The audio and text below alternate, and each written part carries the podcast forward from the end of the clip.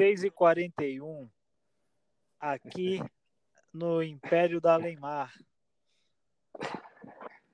Alemar de continente sem fim, chamado Brasil.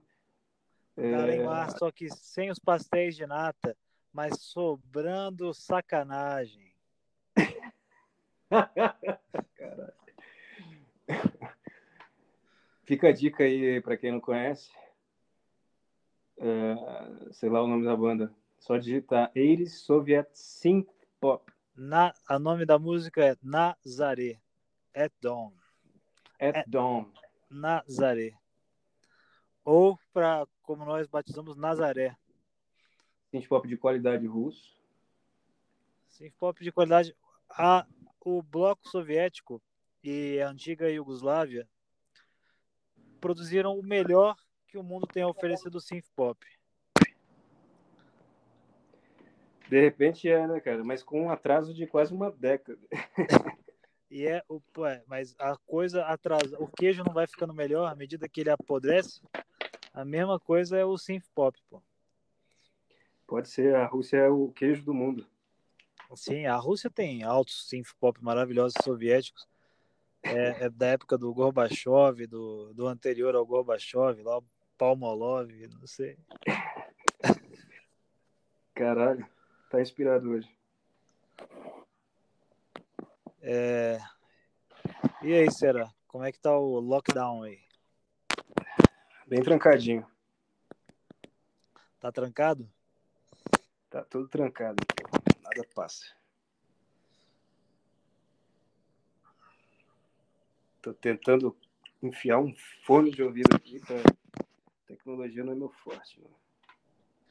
Porra, o Hermeto Pascoal, ele consegue encher o saco às vezes, hein? Porra, eu quase apaguei vendo essa merda aí. Do caralho, é, eu... mas... É da galera da punheta musical, né? As galera fica... põe uma harmonia ambígua lá, que você pode colocar quase todas as notas improvisando. Pois é,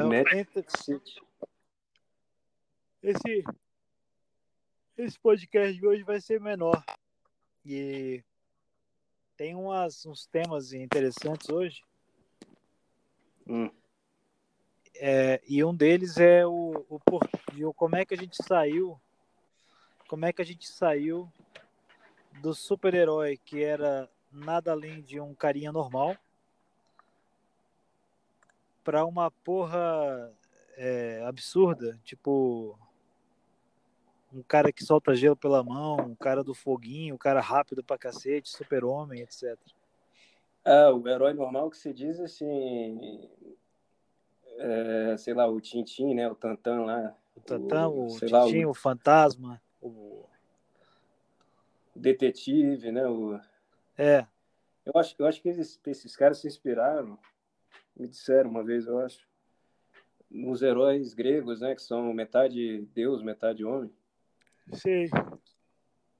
E aí, o engraçado é porque que isso causa tanto fascínio para uma sociedade pós-industrial moderna aí que não acredita em nada de transcendente de Deus, de poderes que surgem do, do além da, da matéria. Então é porque tem algo de imanente e esquisito nisso aí, talvez.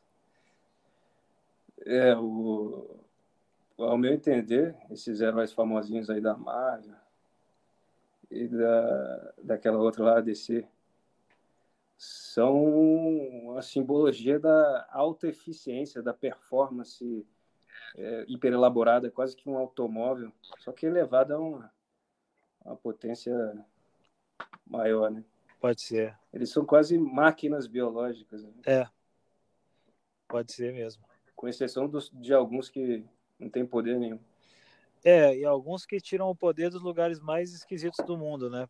É, por exemplo, o, o rapaz lá que é um, um jornalista de escola, é, fotógrafo e de repente ele é picado por uma aranha. É completamente aleatório, né? É como se Chernobyl, por algum acidente, ah, deixa Chernobyl rolar por algum tempo aí que vai gerar algum super-homem interessante, algum homem é, que supera a si próprio por algum acidente da, né? Só esperar o tempo suficiente que algum Homem-Aranha vai surgir algum dia na história. Todo, é. Todas as possibilidades estão na potência, né? no, no potencial, no futuro, no devir, no, no, no que pode ocorrer. Né? Tudo está contido no, é, nas, nas incertezas do amanhã. Até você virar um super-herói porque uma aranha te picou. Né? É engraçado, é, exatamente.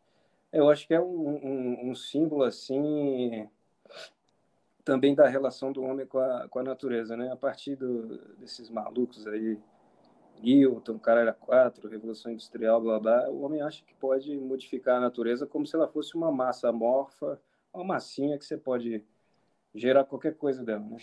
Sim. Agora, em vez de gerar um símbolo interessante, do tipo, porra, qual o, o dilema moral de fazer uma represa aqui nessa pequena vila no Nordeste, lá em qualquer lugar, eles inventaram, sei lá, o Homem-Aranha. a relação entre o homem e a tecnologia e a, e a, é, né, a, responsabilidade de você mudar a natureza. Mas como... Até que ponto você pode mudar a natureza? Mas como é que você acha que se dá essa porra de o cara é picado por uma aranha e quais características que ele deveria pegar da aranha? É, pois é, a gente está até conversando. Por que, que o Homem-Aranha, na verdade, não vira a mosca do Cronenberg? Tem uns, eu lembro dos episódios do desenho que ele começa a virar uma aranha mesmo. É? É. Mas uma hiper-aranha, né? Por que ele não o cara da música... uma aranha de merda? É, por que não vi uma, aranha, uma aranhazinha fajuta, né? Porque assim, você pega um, um ser complexo, melhor, né? Mais elevado que é o homem, e mistura com um ser inferior, assim, em termos de complexidade, em termos de quase tudo, né? por que que é, sei lá, por que que ele não decai, né? Como se Chernobyl foge, foge o cara, mas a aranha não vai foder o cara, a aranha radioativa vai transformar ele num super cara. Não, ele atinge a, a, a, o potencial máximo dele, né? Quer dizer que ele não pode, ele não poderia, qual, esse é um meio de atingir o potencial dele. É, um meio de, de, de ser um, isso um homem, um devir de homem, né? É um, um, homem que está por vir é um, melhor, é um trans, elevado. É um trans. É um trans, Homem-Aranha é um, um trans homem. Aliás, isso daí. Não no sentido sexual, no sentido de ser além homem. Isso daí, esse negócio de. Será que essa porra tem a ver com transhumanismo também? Tudo tem a ver? Com cer...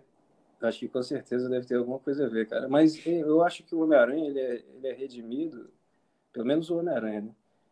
pelo dilema moral que ele tem. Ele tem um hiperpoder lá, e aí o tio dele, que é o verdadeiro personagem dessa porra, fala para ele que grandes poderes né, significa grandes responsabilidades. Ou seja, quanto mais você cresce, mais responsabilidade você tem, porque mais poder você tem, mais coisas você sabe. Mas. Mas acho que esqueceram disso daí, porque se isso daí fosse o foco do, do desenho animado, então bastava um filme, porra. Não precisava de mil. Ah, mas os caras querem ganhar grana com um quadrinho e etc, né? Não precisava dele no espaço ou na puta que o pariu. Não precisava, na verdade, bastava fazer um filme sobre um cara que quer fazer uma represa, porra.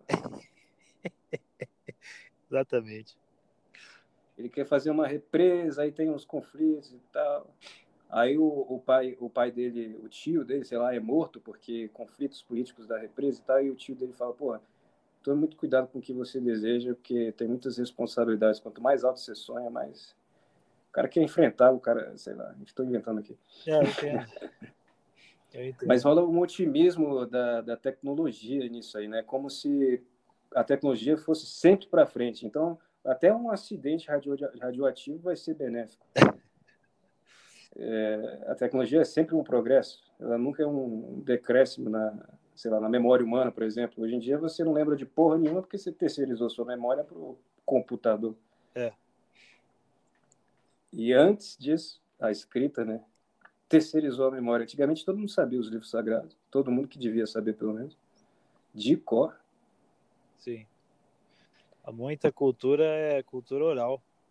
Cultura, parte da cultura iorubá, que eu saiba, por exemplo, o nego passou oralmente um para os outros. Uns para os outros. E assim isso, foi. Isso devia ser muito mais exato, porque você despendia todo o seu ser ali em decorar aquilo, e toda a sociedade, a liga da sociedade estava ali. Devia ser muito mais exato do que hoje em dia, que está tudo perdido aí. Ah, é. É.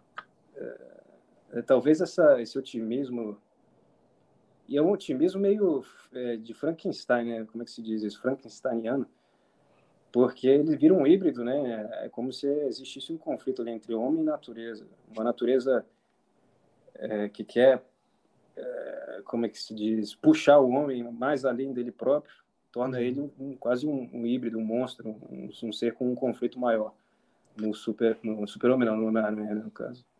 É, o, o que eu acho estranho é que a gente já conversou sobre isso, é que essa esse ímpeto transhumanista ele acaba pelo próprio fim, né? Porque se ele prima pela eficiência, porque se você tem que superar o homem, você tem que superá-lo pelo quê? Pela eficiência, né?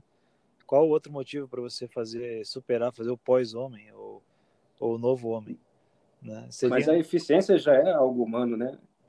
A gente concebeu é. a eficiência enquanto separada de todo o resto. Sim, mas aí quando, mas quando ela tinha um objetivo, né? Agora quando vira a eficiência por si só, a eficiência é. energética, por exemplo, Aí, qual que é o a grande o que que impediria disso ser também é, o fim de tudo? Isso é mais uma tentativa da sopa primordial. No final... Pois é, é um negócio quase ritualístico. É. é que nem você vê lá o 2008 no espaço, tem lá o, o homem, por algum acaso estranho e impessoal, de uma racionalidade estranha, mística, aquele monolito, né?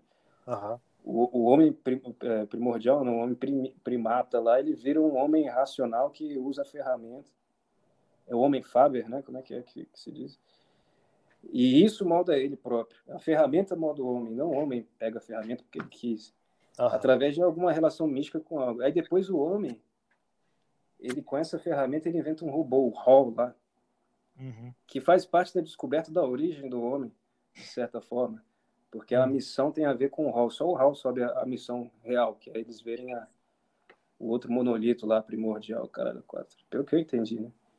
Uhum. Então, o homem meio que cegamente terceiriza o seu ser nessa ferramenta mística aí, um robô, um sistema político, ou em sistemas religiosos bizarros, esotéricos. Aí é, é tudo a mesma coisa, cara. É, é como você entrar na maçonaria, eu nunca entendi você entra lá sem saber o que você está fazendo, né? Porque se você vai na igreja, eles, eles te explicam direitinho. Mas você entra na maçonaria sem saber o que está fazendo lá, então quem é que está comendo o seu cu? É. Você não sabe. É, você não sabe se você vai saber de algo ou somente comer o seu cu. Você, você nem sabe onde você está entrando. É. Como que você entra sem saber onde você está entrando? Você bate em qualquer porta sem, sem saber o endereço? É, aliás, na, no, no, na conversão, é, no batismo você tem que dizer o sim várias vezes. É, é. E, e, saber exatamente para o que, que você está falando sim, né? São aventureiros malucos. Véio. O cara, em vez de ficar com a famíliazinha dele lá, né, sei lá, toca um violão com a família na beira da fogueira, ele quer desbravar as ocultices de velhos de avental, que são os maçons. Que porra, essa é o, é o é o bandeirante da, do oculto. Tomar no cu. Não dá para respeitar, né? Não dá. É por isso que também, na maioria dos casos, eu acho que essa galera também se reúne mais como clubinho do que como ocultista, sei lá. Deve ter um aspecto todo, porra, eu faço parte de algum grupo. É. É o, o Flamengo ocultista. É. Mas voltando a simbologia lá do Homem-Aranha, ele, ele é um acidente híbrido, meio feliz, assim, né? Da tecnologia e tal. É, é meio gnóstico também, né? Porque, assim, extrapolando, assim, para o símbolo da, da gnose, lá da, dos gnósticos. Você está meio que preso numa matéria e você Ah, sei sim. lá, se você não concebe um espírito, você está preso naquilo, sua identidade é sua própria armadilha, sua, sua própria. Você não é limitado porque você é um, um ser completo. Você é limitado porque a, a, seu próprio ser te limita e ele é uma, uma, uma prisão para você. Sim. Isso é bizarro. E aí você pega também o, a teoria da evolução como um símbolo, é tipo isso, né? Você é uma prisão da sua própria biologia, você é sua própria prisão numa biologia que, que é tudo que você é, não tem mais nada, você é um apêndice, sua pessoa é um apêndice da sua biologia, do seu corpo. Uhum. E a própria o próprio surgimento da vida é um acidente feliz, né? Sim. Então todos, tudo é acidente feliz aí, basta dar o tempo su suficiente aí para ocorrer que é um acidente feliz. Ou, Ou, se ou você infeliz. ou infeliz, é isso que eu ia falar. Ou então o cara acha que é um puta de um acidente inócuo, né? É tipo, a gente é tão acidental quanto se nada disso aqui tivesse acontecido. Como se fosse, na verdade, um bando de bactéria e passarinhos. É, você e que- uma ameba tem o mesmo valor para esses caras, né? É. A pessoa não, não é uma pessoa, ela é apenas uma, um produto químico cerebral que você consegue depois. O cara não consegue ver o. É, sim. Exatamente. Ou seja, não existe nenhuma teia estruturante, né, pro cara. E aí eu acho que a partir dessa simbologia maluca aí, o, o homem moderno se pergunta, né? Porra, o homem é isso, então ele precisa ir um pouco além da natureza dele, tem esse conflito estranho aí. Mas por que, que o homem precisa ser mudado na cabeça desses caras, né? Porque ele não pode ser só o João que quer fazer a porra da represa. Sim. E o- fora quando eh, apelam para outra coisa, né? O super-homem nem, nem homem é, né? Ele parece homem, mas não é. Ele não é homem. Ele não é homem e tá tentando, eh, tá tentando esconder a identidade de, de, de alienígena dele. Pois é. E o alienígena é justamente o ponto, o ápice da, da moral humana, porque o cara, ou será que é o Texas dele, né? Arkansas, sei lá onde ele foi criado, Sei lá. será que é isso que, que fez ele ser bom ou ele é bom porque ele é alienígena? Ah, eu diria que foi o, o Bible Belt americano. Ele nasceu no Bible Belt, qualquer lá, filho de fazendeiro. É, pode ser a... Fica ambíguo, né? Não dá para saber se é porque ele é alienígena ou sei lá o quê. Não Ou dá pra saber. Se é porque ele foi criado ali. Fica ambíguo, né? Enfim. É. Mas que ele é um símbolo dessa eficiência máxima aí, quase uma onipotência, né? Uma onipotência falsa. O, o ser humano imanentizou o- o- os símbolos religiosos ali no, no super-homem, po- popularizado, né? É pop, totalmente pop. Porra, só tudo- que. É. Só que, porra, de uma forma muito tosca, hein, cara. Eu acho é você tem que ser muito tosco pra você substituir uma coisa pela outra, mas todo mundo fez a substituição. Quando não é o super-homem, pode ser outro bichinho qualquer desses aí da cultura pop. Ah, pode ser uma carreira, pode ser a Ferrari, pode ser a eficiência enquanto, sei lá, investidor na, no mercado financeiro. É, pode ser o, o cara que malha pra caralho e parece um monstro. É, é verdade. Pode ser qualquer coisa. Não, mas eu digo pode ser outros personagens também. Esqueci. É, pode ser os personagens. É, esqueci o que eu ia falar. Acho que você deixou mais um. Tava falando Eu acho que né? tinha algum outro ponto que você queria falar sobre o vislumbre do que, o homem pode ser e relação do, por exemplo, fim do maravilhamento. Ah, é, o, o que, que você pode dizer do super-homem, cara? Mais ou menos assim. Você pode dizer, pô, ele é massa, ele é, ele tem um desempenho muito bom, né? Ele consegue é, superar a resistência aqui do, do ar melhor que os outros e tal. Ele, ele, é, ele é o legal. O, o adjetivo que mais se usa hoje em dia é legal, massa, é, tem um bom desempenho, funciona bem. Tudo, né? Uma Ferrari, uma mina, Sim. sei lá, qualquer, qualquer coisa agora é, ah, é legal Sim. não existe mais um, um maravilhamento perante as coisas, né? Porque foi tudo decomposto numa, no utilitarismo, né? Sim, isso- utilitarismo. E eu lembro da gente já ter conversado isso no passado com relação até a redes sociais mesmo, porque você recebe uma coisa no seu uma, uma coisa na sua rede social lá, tipo, por exemplo, é, um cachorrinho parindo, aí você dá lá like.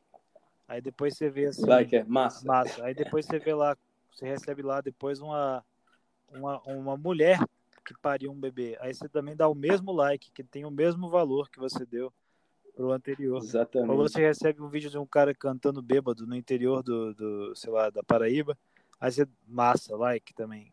Ou seja, você é. homogeneizou o, as coisas, basicamente. As coisas na modernidade são ditas livres porque se tornou elas a, a mesma coisinha básica e, e, e sem valor.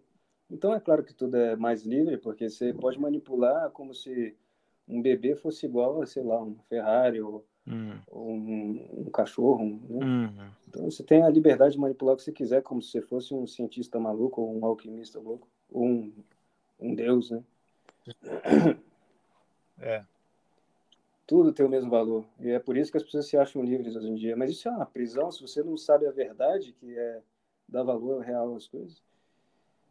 Você não tem liberdade nenhuma. Como é que você tem liberdade sem, sem a verdade.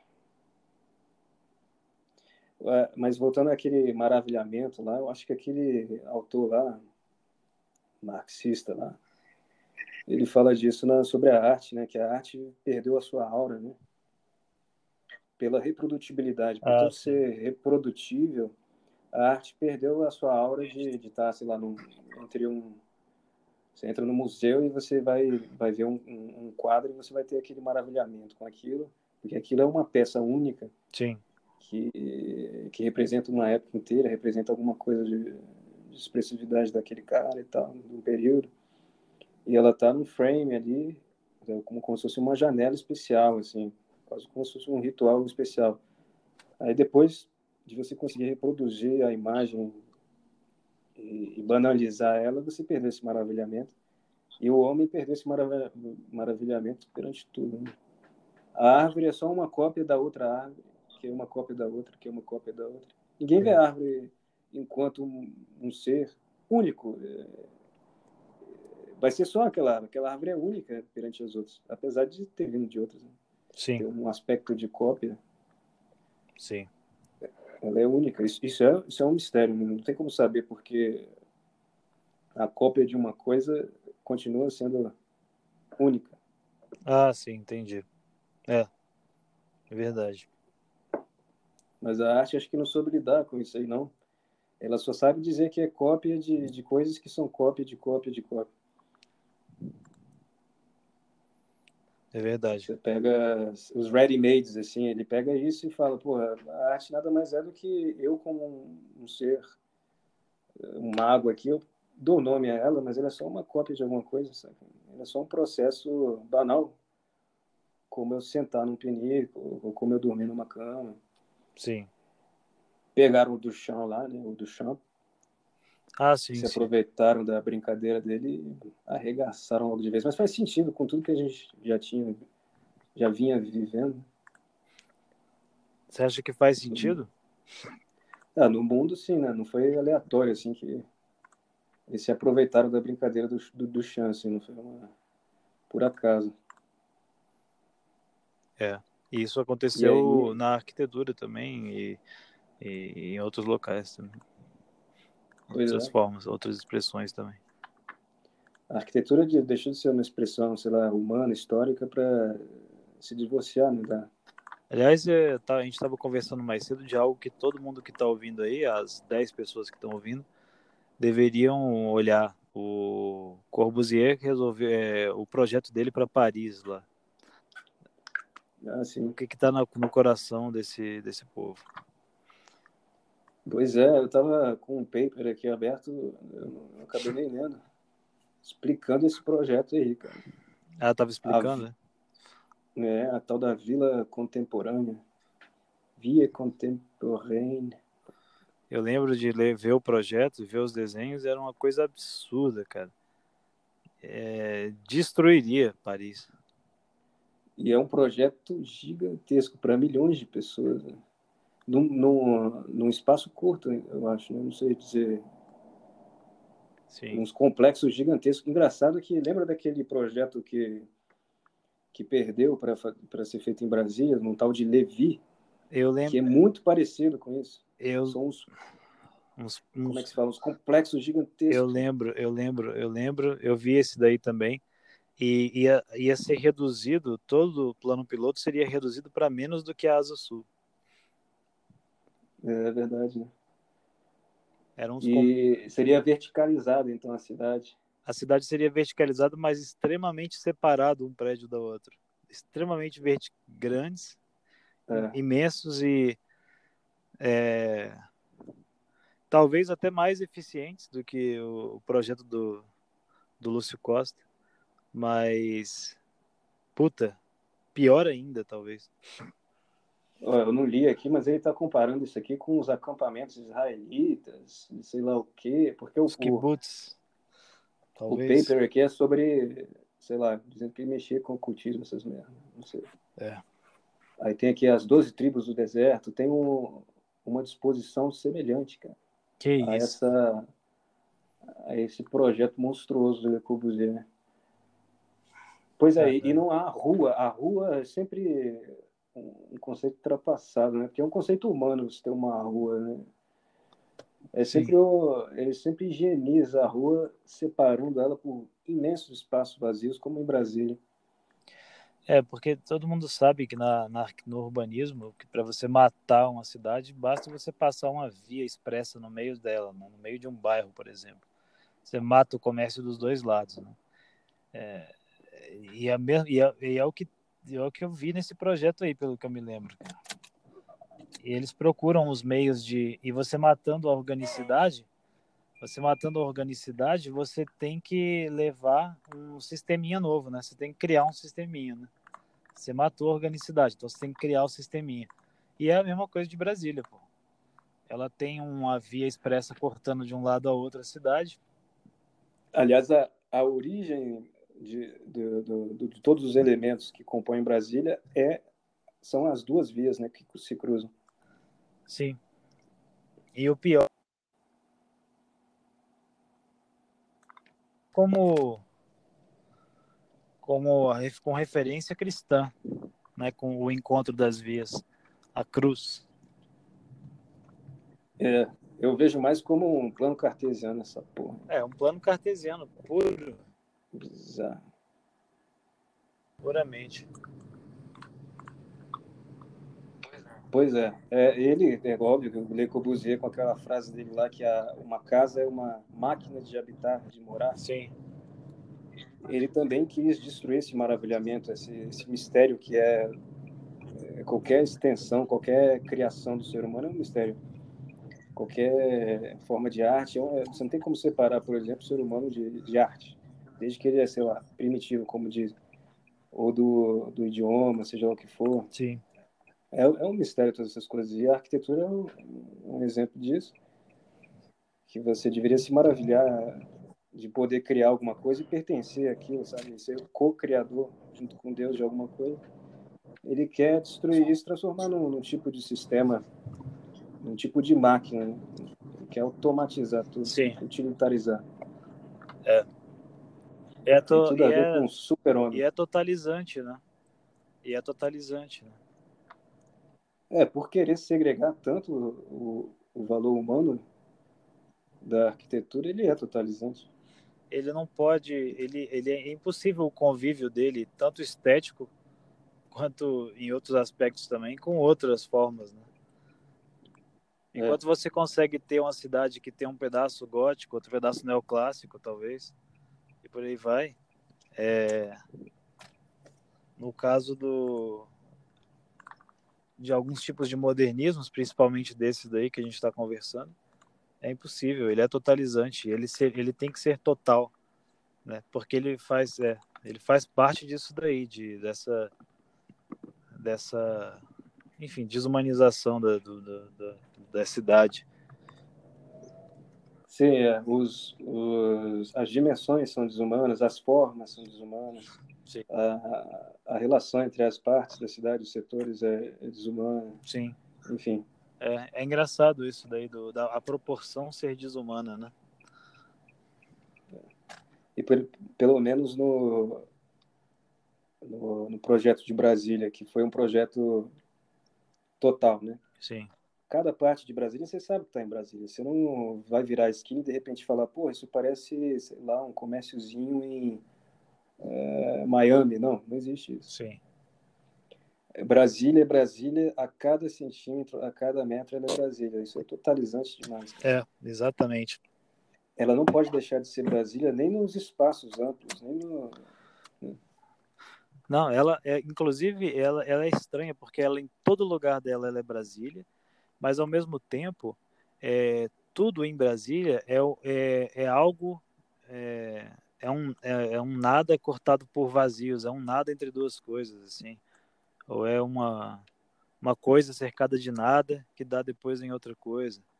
É muito esquisito. São vários muros que existem em Brasília que são feitos, na verdade, de, de um espaço vazio. Não tem nada pior do que um, uma prisão que não tem muro, né? É. Porque os setores da cidade, que não são bem setores, né? Ela é setorizada, mas é um nome assim muito forte para Brasília, porque ela é disfarçada não é um setor evidente. É disfarçado justamente porque os espaços são amplos e, e horizontais. Sim. Então você não tem a impressão de que você está sendo cercado ou, ou, eh, pastorado, entendeu? Sim. Como, como uma ovelhinha. Você parece que pode ter a escolha de cruzar aquele, aquele espaço vazio a qualquer momento, mas só que ninguém cruza. Exatamente, ninguém cruza porque ninguém quer. É uma prisão que prende seu coração, prende sua alma, é, faz ela perder a vontade de sair. É, não é à toa que não existe vida pelo orgânica em Brasília. Pelo condicionamento, é, exatamente. Não tem vida. Não existe, ah, vou andar na rua e vou encontrar, sei lá, pessoas assim, assim, assado. Isso não, não existe em Brasília. Não tem. E eles tentam criar, eles tentam fazer a coisa da ocupação de espaços aqui também, mas eles não entendem que não, não adianta aqui em Brasília. É, vai ser burocratizado assim como a cidade inteira é burocratizada. Sim. Qualquer iniciativa em Brasília eh, que seja passa a ser burocrata. É. Você ir na padaria parece um tipo de burocracia da racionalização do espaço urbanístico, né? como se fosse uma esse tipo de burocracia que ninguém fala sobre. É. Né? Bizarro. É, exatamente.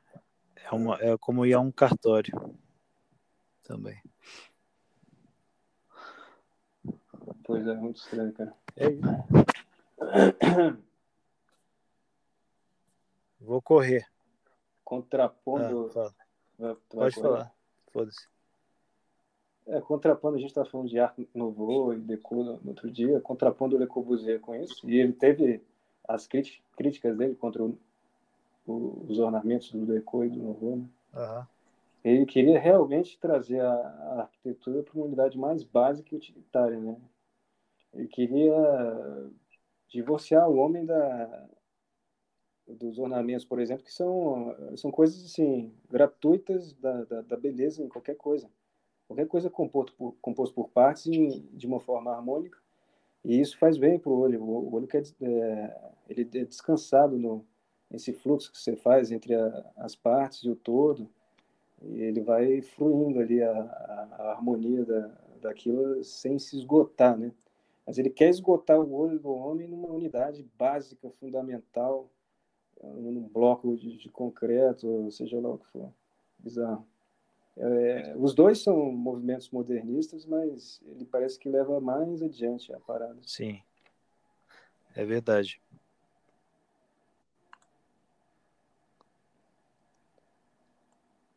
Malucão do caralho. Então põe, é põe um. Põe um synth pop aí, Yugoslavo, para terminar. Por favor. É, se for possível. Falando nisso, é uma alternativa dançante a esse mundo tecnológico e, e apocalíptico dos anos 80. Né? Ah, é? Eles estão dançando sobre a, a possibilidade de uma guerra ah, nuclear. sim, verdade.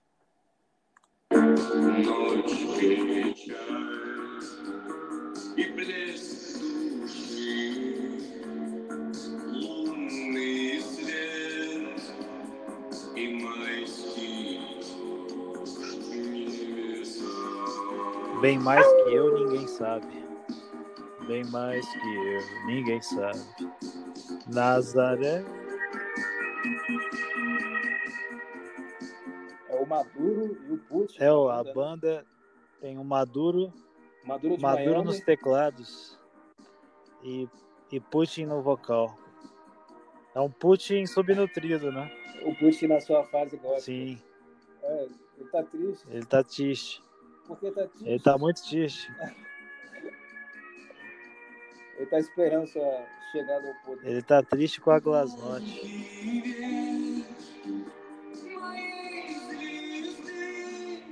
Puta, É, o Mullets dele, ele tem que se desapegar do Mullets pra ganhar força. o.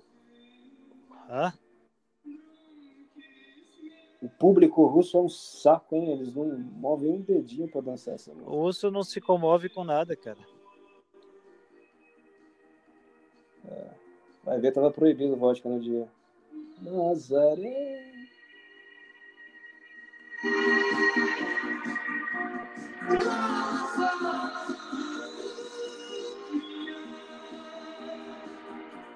Um baixo galopante. Sentimento ecoando através dos teclados. Show de bola. Muito bom. Valeu aí. Falou.